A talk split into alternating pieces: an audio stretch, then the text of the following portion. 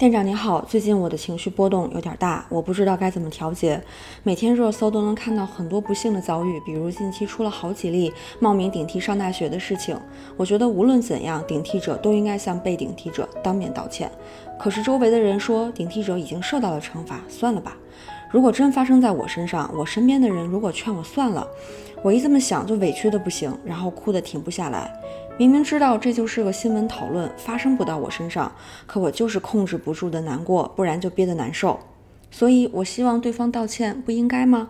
我总是因为别人的故事情绪起伏超大，该怎么办？Hello，新老糖丸们，大家好呀！我是曾经泪点超低，但是现在泪点高到像没有感情的机器的店长王瑞，一名心理学入坑十年的心理咨询师。这里是安慰剂心理小店，一个将心理学变成一种生活方式的地方。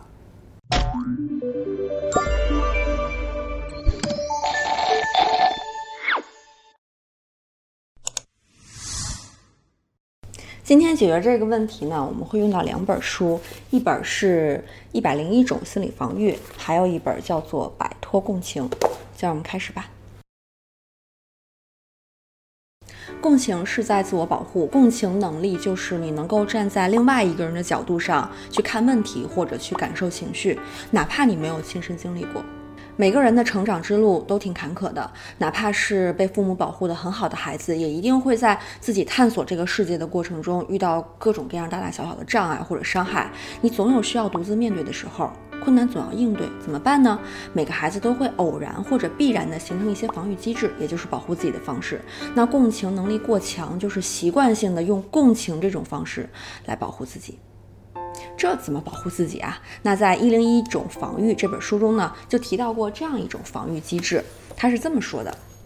我们来看一下哈，你通过容许自己被伤害，或者通过使自己受到伤害，来让自己表现的像另外一个人。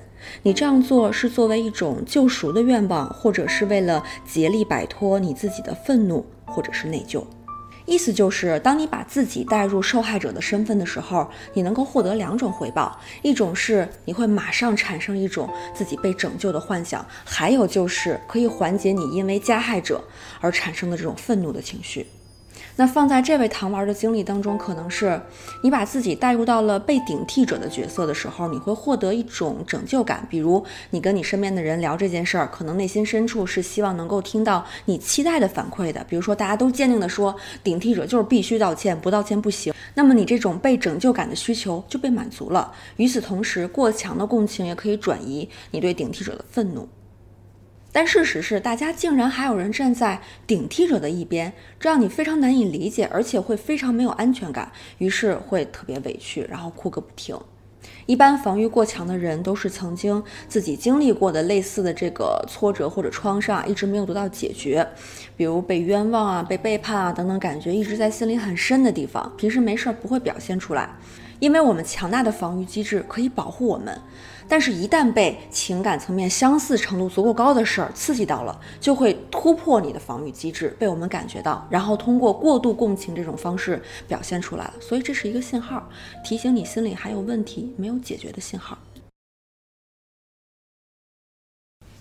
共情能力一直是被鼓励要学习的一种能力，但是，一旦共情泛滥，那可能出现了假性共情了。那《摆脱共情》这本书里边呢，就有很多关于共情能力这个颠覆性的讨论。其中有一点我觉得很关键，就是大家对于共情的一个误区。他是这么说的：共情是带有偏见的，会让人更倾向于表现出狭隘的地方主义或者是民族主义。共情是得不偿失的，会让人为照顾一个人而损害更多人的利益。共情会慢慢腐蚀人际关系，让人不堪重负。削弱人们保持善良和爱人的能力，这其实就是在传达这样一个信息，那就是你的共情是真的共情吗？比如在顶替者和被顶替者他们两方的对决当中，被顶替者很容易被定义为受害者的身份，对吧？大家共情往往是受害者。其实从这一刻开始，偏见就产生了。我们的共情往往只共情在一小部分人身上，这其实不是真正的共情，更像是自我情感的一种表达。如果我们要对一个事件共情的话，那么涉事的双方都是被共情的对象。那一些人看似对被顶替者的不够关心，不就是对顶替者的共情吗？他们看到了顶替者付出的代价。这也是共情。一个罪犯究竟应该付出多大的代价是合理的，在法律上有量刑，不是每个犯罪的人都应该枪决。如果你的确是这么认为的，那这也是共情能力的一部分。之前看过一个美剧《黑镜》，在第二季第二集中讲了这样一个故事：罪犯会一遍又一遍地经历自己曾经对受害者的施暴，而且每经历一次都会失去记忆，然后无数次重来。什么时候停止，是让民众去审判的。如果我们共情的是以前的受害者，是不是会忍心让罪犯一遍又一遍地去承受无尽的痛苦呢？这样是公平的吗？我们的共情又意味着什么呢？我觉得值得思考。心理咨询师在共情这件事情上还挺有发言权的。专业的咨询师是不能挑来访者的，不管来访者是出轨的人还是杀人犯，咨询师的共情和理解都应该在那儿。除非是反社会人格哈，每个人做每件事情的动机其实都非常复杂，所以真正的共情其实是能更全面的看待一件事情的，而不是只共情一个事件中的一部分人。如果你注意到你的共情泛滥，其实每次都只是放在某一部分人身上，那其实是在提醒你自己有没有解决的问题，也就是你的情绪波动，还有你的眼泪只和自己有关，而不是和共情的事件有关。那么你就要开始学会区分，什么时候是真共情，什么时候其实是无关共情的。区分标准也很简单，真共情让你看问题看得更全面，假共情让你陷在某种情绪里，而且越陷越深。获得真共情的方法也很简单，在你看待每一个事件的时候，要记住，你只是旁观者，不要把自己带入其中的任何一个人。只要你坚定的只带入其中一个人的角色，偏见就产生了，而不是共情。你要看到事件中任何一个人都是复杂的，不管任何一个人有多少人支持，他们最终都需要自己独自去面对一个难题。也就是我们要跟自己说，最终我还是要独自去面对一个难题。也许你面对问题的这个方法还是很稚嫩，但并不代表你没有勇气去面对。所以，热点事件中的受害者，他们有自己的困难要去面对，而作为旁观者的你，也有自己的困难要去面对。所以，好好想一想，究竟有什么委屈还没有解决，找到生活中你自己的委屈本身，这样就不用在之后。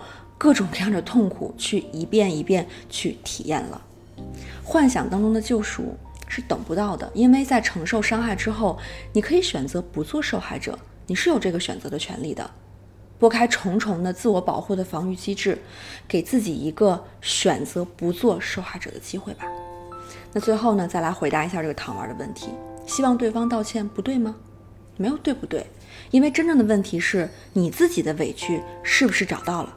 然后解决了，这也就回答了你的第二个问题：总是因为别人的故事情绪起伏超大怎么办？办法就是不再通过经历别人的委屈来去体验救赎的可能性。当你自己的生活中面对委屈的事情，你能够面对的时候，别人的委屈你就有信心让他自己去面对了。人生还有很长，网络世界让我们更容易接触到生活中更多的痛和伤害。希望大家不要因此就泡在泛滥的这个共情水里，认为自己。只能做一个受害者。其实除了共情，你能够做的还有很多。比如这位糖丸能够提出这样的发问，就是很好的面对。如果大家也想尝试去面对自己的困难，可以发“我想面对”在弹幕上告诉我，也是告诉你自己。好了，今天视频就到这里。文字版欢迎关注公号，后台回复“心理综合征”就能收到最后记得三连打卡。我们下期见，拜拜。